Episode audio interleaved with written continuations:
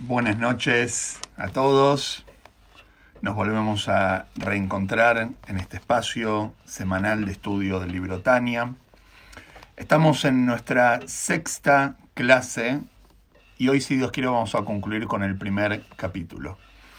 Les voy a compartir, como siempre, aquí en los comentarios, donde van a poder seguir el texto desde adentro, que lo recomiendo, que lo puedan imprimir y seguir de adentro, del libro Tania, del editorial Keot, que está en la página de Jabad. Entonces, em, vamos a hacer un breve resumen de lo que vimos hasta ahora.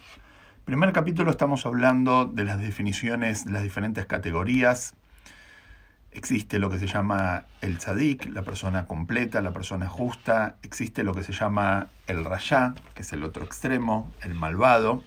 Y existe como último el beinoní, el hombre intermedio. Y a esta persona es quien nosotros tenemos que dedicarnos a entender quién es el beinoní.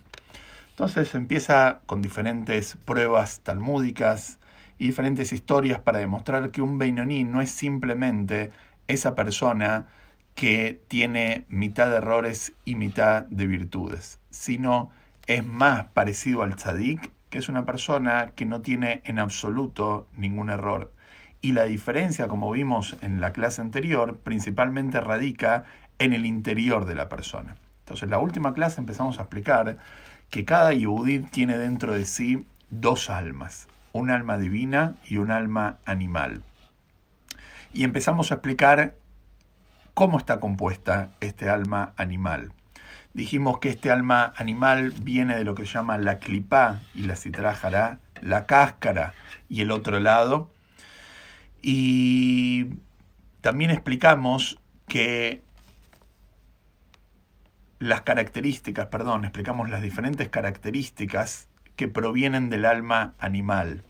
Y dijimos que el alma animal tiene, como en las ciencias naturales, se habla de los cuatro elementos, empezando desde abajo hacia arriba, desde la tierra, el agua, el aire y el fuego. También la parte espiritual de la persona, y en este caso la parte animal de la persona, también está compuesta de cuatro características. Y dijimos, por ejemplo, que la característica del enojo y la soberbia vienen del elemento fuego que así como el fuego se levanta para arriba, también la persona que es soberbia. Después dijimos el elemento agua habla de los placeres. Quien tiene elemento agua en su alma animal es una persona que está constantemente en búsqueda de placer, hasta un extremo que podría llegar a ser el hedonismo, que es la búsqueda del placer por el placer en sí mismo. Después decimos que el alma también puede contener del elemento aire, perdón, del elemento aire que el elemento aire habla principalmente de lo que es la charla banal, el alarde, cosas sin sentido, cosas vacías como el aire. Y como último, también hablamos del elemento tierra. El elemento tierra, así como es el más pesado de todos los elementos, también las características negativas de la persona, como ser la melancolía, como ser la persona perezosa, entonces tiene mucho del elemento tierra. Esto es muy en breve lo que vimos hasta ahora en las diferentes clases. Estamos, si lo van a imprimir en la hoja número 3, en el renglón que empieza con la palabra pereza y melancolía. Y dice así, de este alma, se refiere de este alma animal, también provienen también los buenos rasgos inherentes al carácter de cada yudi, tales como la compasión, y la benevolencia. Y voy a explicar. Nosotros sabemos que diferentes pueblos en el mundo se diferencian por sus características y sus naturalezas, en su comportamiento o en su forma de ser. Si yo voy a hacer, por ejemplo, a modo de ejemplo, si yo voy a decir la palabra brasilero, el brasilero, entonces seguramente lo primero que se le viene en mente a una persona es alegría. Si yo voy a hablar, por ejemplo, de un inglés, correcto. Si yo voy a hablar de un oriental, puedo decir trabajador. Obviamente son etiquetas generalizadas, pero sin lugar a dudas que el pueblo oriental, de sus características positivas que encontramos es el tema de la cultura en el trabajo, la alegría y la felicidad en lo que es los pueblos, el, país, la gente que, vive en Brasil. Obviamente que hay excepciones y esto no es, no es algo que es así 100%, pero simplemente a modo de ejemplo para que podamos entender. El pueblo judío, nos dicen nuestros sabios en el Talmud, que también tienen características particulares. Toda persona judía, toda persona que pertenece a Israel, tiene características como ser la compasión y la benevolencia. Por naturaleza el es compasivo, por naturaleza el es benevolente. Y también hay una tercera característica que habla ahí el Talmud, que antes de la entrega de la Torá era lo que es eh, la testadurez y después de la entrega de la Torá es la vergüenza. Pero no vamos a entrar en detalle en esta última, sino particularmente en las primeras dos, en lo que es la benevolencia y la compasión. ¿Qué significa esto? Por naturaleza, el pueblo de Israel tiene estas dos características, la benevolencia y lo que es la, la compasión sobre la otra persona. Todo a Israel es así, debería ser así. Si una persona no tiene esto, puede ser que lo tenga y que lo tenga en forma oculta. Ahora, yo les pregunto a ustedes, cuando nosotros decimos que una persona nace con benevolencia, nace compasivo, esa característica, ¿de dónde viene? ¿De su parte divina? Son características positivas, sin lugar a dudas. Ser benevolente, ser una buena persona, ser compasivo del otro, eso es una característica positiva. Sin embargo, el Alter Rebbe nos va a decir que estas características no vienen de la parte divina de la persona, sino de la parte animal de la persona. ¿Por qué? Primera explicación muy sencillo. Animal, como venimos explicando, y esto lo tenemos que entender y reformular en nuestra cabeza, animal bajo nuestra perspectiva del estudio de Tania, no significa algo negativo, significa algo natural, significa algo impulsivo, algo que viene sin esfuerzo.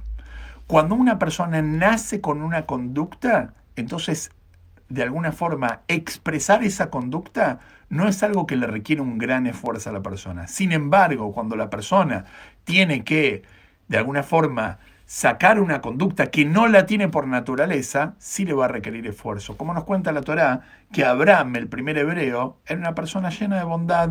Para Abraham ser bondadoso no era algo que él lo hacía con esfuerzo, sino que venía por su propia naturaleza. Sin embargo, Abraham se esforzaba para ser en demasía benevolente, para él poder expresar su benevolencia no en forma natural, sino en forma de esfuerzo como se diría en el lenguaje de Hasidut, con abodá, con servicio, con esfuerzo en el servicio a Dios, que no venga en forma natural. Este es el punto. ¿Por qué? Porque toda cosa en la persona que viene en forma natural sin esfuerzo, no es algo que viene de su parte divina. Viene de su parte natural, viene de su parte animal, de su parte, vamos a llamarlo, no divina, que no viene con un esfuerzo en la persona. Entonces sigo leyendo adentro y dice así, porque en el caso del Yehudi, la segunda explicación acá es la que trae el Alter Rebbe, esta alma, o sea, el alma animal, también puede tener características positivas. ¿Por qué puede tener características positivas un alma animal? Deriva, porque deriva de la clipá, de la cáscara, denominada noga. Y vamos a explicarlo.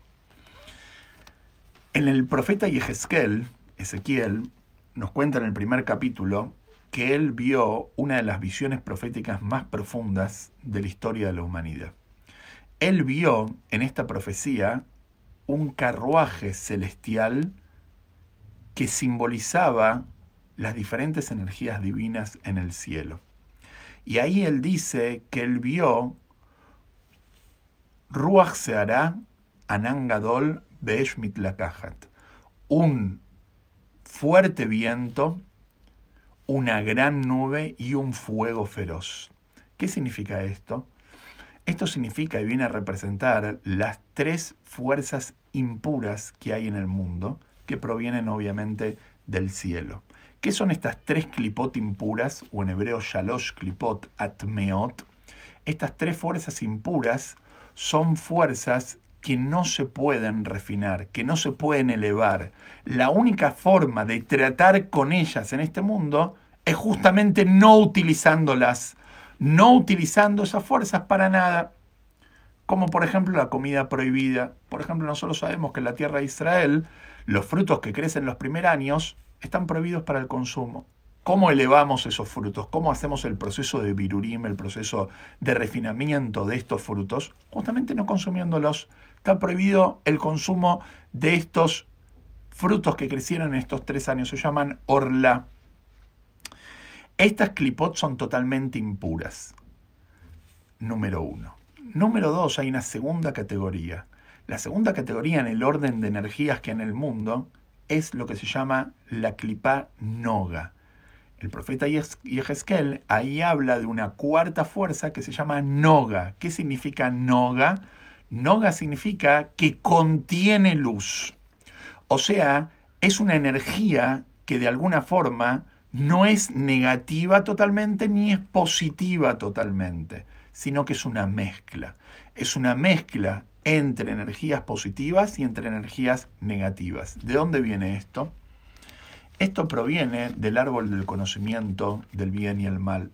Cuando el primer hombre con su mujer consumieron del árbol del conocimiento, entonces el gran problema que ellos generaron, que fue la consecuencia del pecado, es que hasta ese momento en el mundo había solamente dos tipos de energías. Estaba la energía que era totalmente positiva, como vamos a ver ahora, la tercera fuerza que se llama la Kedusha, y existe la segunda, la segunda energía que se llama la clipa, lo negativo. No había otra cosa, o estaba bien o estaba mal. Comer del fruto era algo prohibido, era clipa. Todo lo demás era algo permitido, era Kedusha. ¿Qué es lo que pasa cuando Adán y Jabá, los primeros hombres, comen del primer fruto? Ellos logran una confusión en el mundo y mezclan la clipa con la kedusha. Entonces, ahora en el mundo, la mayor parte de las cosas que hay en este mundo no son ni clipa ni kedusha, no son ni negativas ni positivas. Tienen su faceta positiva y tienen su faceta negativa. Ejemplo, el comer, que es algo que hacemos todos los días, ¿es algo positivo o negativo? Depende depende cómo la persona va a comer. Puede comer simplemente para saciar sus necesidades físicas y corporales como un animal, y eso no es algo negativo, pero no es algo para el hombre. El hombre no fue creado para comportarse como un animal. El hombre justamente fue creado para comportarse como un ser humano. Entonces, cuando el hombre come como un animal, entonces está haciendo algo que no es no le da honra a él como ser humano es algo negativo, es clipá. Sin embargo, la persona puede comer, como se dice en hebreo, leshem shamaim, la persona puede comer en aras del cielo, ¿qué significa? Para obtener fuerza, para trabajar, para obtener fuerza, para cumplir una mitzvah, para obtener fuerza para hacer algo positivo. Entonces, la intención de esta persona no es lo que le da el placer, sino la intención de la persona es alimentarse, como ya explicamos en clases anteriores, y por intermedio de eso cumplir con su misión a la vida. Entonces, de esa forma, eleva la comida. Y la comida, estamos hablando en el caso de Yehudi, una comida kasher, en este caso, no es que es positiva, no porque kasher, no porque una comida es kasher, entonces yo la tengo que comer. No, Depende si esa comida realmente yo la necesito comer. Y depende si esa comida realmente la estoy utilizando para algo positivo. Puede ser que una persona consuma kasher y lo estoy utilizando para algo negativo. Puede ser una persona que coma kasher y salga a robar después. ¿Cuántas veces lo podemos llegar a ver esto? Entonces, en el mundo existen estas tres fuerzas. Existe la fuerza que se llama clipá, totalmente impura, que son tres, como explicamos en la profecía de Yehezkel existe del otro extremo lo que se llama la fuerza de la Kedushá, que es las fuerzas totalmente puras, y existe lo que es la mayoría de estas fuerzas, que son las Klipat Noga. En el caso del Yehudi, el alma animal, que también es una fuerza, es una energía, el alma animal proviene de Klipat Noga. Por eso el alma animal tiene características negativas, como explicamos de los cuatro elementos, la soberbia, el enojo, la búsqueda de placeres, la melancolía, y la charla banal, como vimos ahí en los detalles en la clase anterior. Y existe también las características positivas, en el caso del Yehudi, por ejemplo, que provienen de este alma animal, como ser la compasión, la benevolencia, y ahí, como explicamos, la vergüenza o la, la, la testadurez. Mi nombre es Joel Migdal, por ahí que están preguntando en los comentarios. Entonces, hasta ahora entonces, ¿qué es lo que estamos diciendo? ¿Cuál es la función del alma animal? La función del alma animal son tres. Primero de todo, el alma animal, como vimos en la clase anterior, cumple la función de darle vida al cuerpo. Como dijimos que el alma animal se inviste en la sangre de la persona. Segunda función del alma animal es las características negativas que provienen del alma animal y la tercera función del alma animal son las características positivas que surgen de ella. Entonces tenemos estas tres características. Bien, sigo leyendo para terminar el punto, ya lo expliqué desde afuera. Estoy después de la palabra noga. Noga, que dice entre comillas, que también contiene bien. Eso es el significado de la palabra noga. Noga significa que tiene luz, que tiene bien. Esta clipá, la clipat noga, es del esotérico árbol del conocimiento que está compuesto de bien y mal. Como explicamos recién, el árbol, el árbol del conocimiento es una mezcla entre el bien y el mal. Cuando el hombre, el primer hombre con su mujer, consumen del fruto prohibido, entonces se transforma el mundo en un mundo de confusión, donde las cosas ya no están tan claras que es correcto y que es incorrecto. ¿Cuál sería la misión del hombre en este mundo bajo esta perspectiva? De alguna forma, llevar al mundo al estado original como era antes del pecado, llevar al mundo antes de la confusión, donde las cosas estén bien claras y definidas, lo que es malo es malo y lo que es bueno es bueno. Y si Dios quiere, nos estamos acercando pronto a esto con la llegada del Mashiach. Y concluye el capítulo número uno con lo siguiente. Si yo les pregunto a ustedes si existe la posibilidad que el hombre, que el ser humano, pueda escapar de su yo interior, si existe que la persona pueda llegar a hacer algo sin obtener un beneficio, sin buscar un beneficio de eso. La respuesta sincera es no, es imposible. Ya está explicado en psicología, ya está explicado en diferentes pensamientos, que de ninguna manera el hombre puede escaparse de su propio yo. Todas las cosas que el hombre hace, que el ser humano hace, sin dudas tienen que ver con egoísmo. Egoísmo es algo muy amplio. Cuando uno dice la palabra egoísmo, como vamos a ver ahora, que realmente todo ser humano, todo lo que hace es por egoísmo, es fuerte decir una cosa así. Pero la palabra egoísmo es muy amplio. Existe el egoísmo en el sentido literal de la palabra, pero también existe un egoísmo mucho más fino, donde la persona, por ejemplo, ayuda a un pobre por egoísmo, por el egoísmo de no sentirse mal con el dolor del otro. Cuando una persona le da una caridad a un pobre y su objetivo es no me gusta ver a esta persona sufrir, eso es un motivo egoísta. Ojalá llegaríamos a ese motivo egoísta. Ojalá el mundo estaría lleno de este tipo de egoístas. Pero sin lugar a dudas es egoísmo. ¿Qué es egoísmo? Egoísmo es que algo no puede escaparse de mi yo. Que todo lo que hay en el mundo, todo lo que hago en el mundo, siempre mi yo está delante de todo. Ya Freud habló sobre este tema en forma muy amplia. Entonces, si yo vuelvo a preguntar, ¿existe que una persona haga algo y que no sea por motivos egoístas? La respuesta es no. Sin embargo, vamos a ver que existe una segunda alma particular en el Yehudi que de alguna forma, al activar este alma, la persona puede trascender a su yo. Vamos a ver que el Yehudi tiene este alma por naturaleza, y las naciones del mundo, por medio de esfuerzo, también pueden lograr lo que es activar esta trascendencia de salir del yo. Vamos a verlo de adentro. Dice así, las almas de las naciones del mundo, las almas del mundo en general, de todo ser humano, sin embargo, emanan de las demás clipot impuras. Todas las cosas que hacemos en este mundo como seres humanos, como seres humanos, porque acá está el detalle. Cuando nosotros aprendamos que dentro de nosotros tenemos un alma divina que trasciende nuestra humanidad, ahí vamos a poder ver que realmente hay cosas que podemos hacer y que no tengan que ver con nuestro yo. Y dice así, que no contienen bien alguno. Esta clipa no contiene bien alguno. Como está escrito en el Etzheim, como está escrito en este libro de la Cábala, portal 49, capítulo 3, que todo el bien que las naciones hacen, que todo bien que el ser humano hace, lo hace por motivos egoístas. Como acabamos de ver recién, no existe un ser humano que pueda tener un comportamiento altruista. Y otra vez recalco, no existe un ser humano. Sin embargo, existe personas que pueden activar su faceta divina, no su faceta humana. Faceta humana siempre es egoísta.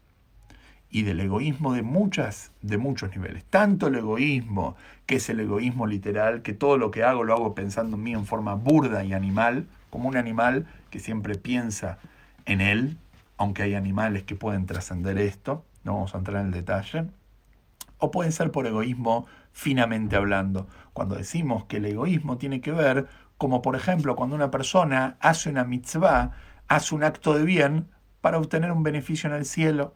Cuando una persona cumple una mitzvah para ganar, entre comillas, un metro cuadrado en el paraíso, eso es egoísmo. Eso es egoísmo. ¿Por qué es egoísmo? Porque la persona no está pensando en la mitzvah, está pensando en su beneficio, está pensando en qué él va a ganar en el paraíso por intermedio de esta mitzvah. ¿Es algo malo pensar así? No es algo malo, es algo humano. Sin embargo, la Torá nos pide que hagamos el esfuerzo de trascender esa humanidad. Por eso la Gemara comenta sobre el versículo, la Gemara es muy radical cuando nos dice así, la bondad de las naciones es pecado, la bondad del ser humano es pecado. Cuando una persona tiene un acto de bien, hay que analizar ese acto de bien, ¿de dónde proviene? ¿Proviene realmente una faceta altruista en la persona o proviene una faceta egoísta? La Gemara Radical nos dice, en el mundo en general no hay forma que la persona pueda trascender esa parte humana y egoísta. Y concluye que toda caridad y bondad que hacen las naciones del mundo, que el mundo en general hace, no es sino para autoglorificarse, no es sino por motivos de autoglorificación para obtener un beneficio de esto. Sin embargo, sin embargo, cuando la persona activa su alma divina en el pueblo de Israel, como vamos a ver en el capítulo 2, está eso por naturaleza. Y en las naciones del mundo vamos a ver que la persona que realmente puede activar su parte altruista, entonces se lo llama de los que el Talmud y el Rambam habla de los Hasidei Umota Olam, de las naciones, los justos de las naciones del mundo. Como vimos durante la guerra, por ejemplo, la Segunda Guerra Mundial, justamente hoy que estamos en Yom HaShoah, cuando hablamos de la, de, los, de la gente que salvó a otras personas sin ningún beneficio a cambio, aún arriesgando su vida, sin, sin, sin, sin, ninguna duda, eso es una característica altruista. Eso de donde viene no viene de su parte humana, viene sin lugar a dudas de una parte divina dentro de la persona. Y eso la persona lo puede lograr con esfuerzo. Cuentan sobre el Alte Rebbe que cuando él estuvo preso, en el año 1799, si no me confundo, él lo acusaron de, en ese momento estaba en guerra Rusia con el imperio otomano, con los turcos, y el Alte Rebbe mandaba plata para Israel, que en ese momento estaba bajo el imperio otomano, entonces un grupo tristemente de judíos lo calumnió y el Alter terminó preso. La calumnia era que él apoyaba, digamos, al gobierno turco y no al zar. Entonces terminó preso, como contábamos que él estuvo preso exactamente los mismos días que el Tania tiene como capítulos. Y ahí en la cárcel lo interrogaron en diferentes momentos, diferentes personajes pasaron, un ministro no judío que era un gran entendedor del Tanaj, vino vestido de una persona simple y el Alter Rebbe lo reconoció. hay muchas historias muy interesantes que lo vamos a ir contando durante los diferentes shiurim, Pero una historia muy particular que tiene que ver con esto que explicamos recién, que el hombre hace todo por motivos egoístas, al Alter Rebbe le hicieron 32 preguntas en la cárcel. En un juicio que él tuvo ahí, el juez le hizo 32 preguntas porque lo habían estudiado al Alter Rebbe y todo lo que él había escrito. Entonces le hicieron preguntas sobre la opinión sobre el gobierno, preguntas filosóficas, preguntas hasta cabalísticas de Torah. Entonces, de las 32 preguntas, él 30 respondió en forma oral sobresaliente, donde los jueces entendieron la respuesta y le, y le concedieron la verdad. La pregunta número 31, él dijo, oralmente no la voy a responder, la voy a responder por escrito. Interesante que después estas cosas se encontraron hace un tiempo atrás y son impresionantes las respuestas de la Alta Red. La pregunta número 31 la respondió por escrito. La pregunta número 32 es justamente cuando le preguntaron, el juez le preguntó, ¿qué es esto que usted está diciendo en el Tani, el final del capítulo 1, que el hombre en este mundo todo lo que hace es por, por motivos egoístas, que en las naciones todo lo que hacen son por motivos egoístas? ¿Acaso me está diciendo que yo, le dice el juez, todo lo que hago lo hago por motivos egoístas? Entonces cuentan de que el Alter Rebbe en ese momento lo miró al juez y se rió y no le respondió la pregunta. Y dicen que el juez lo miró al Alter Rebbe y bajó la cabeza, como que entendió. Cuando terminó el juicio, el Alter Rebbe salió de la cárcel el 19 de Kislev, seguramente en algún Fabrengen con sus alumnos, el Alter Rebbe le preguntaron, ¿qué es lo que pasó ahí? ¿Qué es esto que el Alter Rebbe no quiso responder la, última pregunta y se sonrió? Entonces el Alter Rebbe le dijo así a sus alumnos. Lo que le quise decir al juez es lo siguiente. Ya te respondí de las 32 preguntas, 30 preguntas en forma sobresaliente. La pregunta número 31 te la respondí por escrito y también la entendiste. ¿Querés que también te demuestre que vos no tenés bien y que todo lo que haces es por motivos egoístas? No te va a convenir. Mejor no te respondo. Y por eso sonreí. Este es el punto central. Tenemos que entender que la persona, la única forma de salir de su egoísmo es por medio que revela su no humanidad dentro de él, su parte divina, su parte altruista. Y esto justamente lo que vamos a empezar a ver, si Dios quiere, a partir del capítulo 2, donde ahí vamos a empezar a, a, de alguna forma, decodificar, a poner sobre la mesa y analizar en detalle qué es el alma divina que el Yehudí tiene dentro de sí. Porque hasta ahora vimos el alma animal. Y el alma animal la entendemos bien y la conocemos bien y es algo muy cercano a nosotros. Pero tenemos que saber que dentro de nosotros no es solamente mal, sino justamente tenemos una faceta que es totalmente divina y altruista. Así que si Dios quiere, esto lo vamos a seguir la clase que viene. Así que tengamos una excelente semana y nos volvemos a encontrar la próxima. Muchísimas gracias.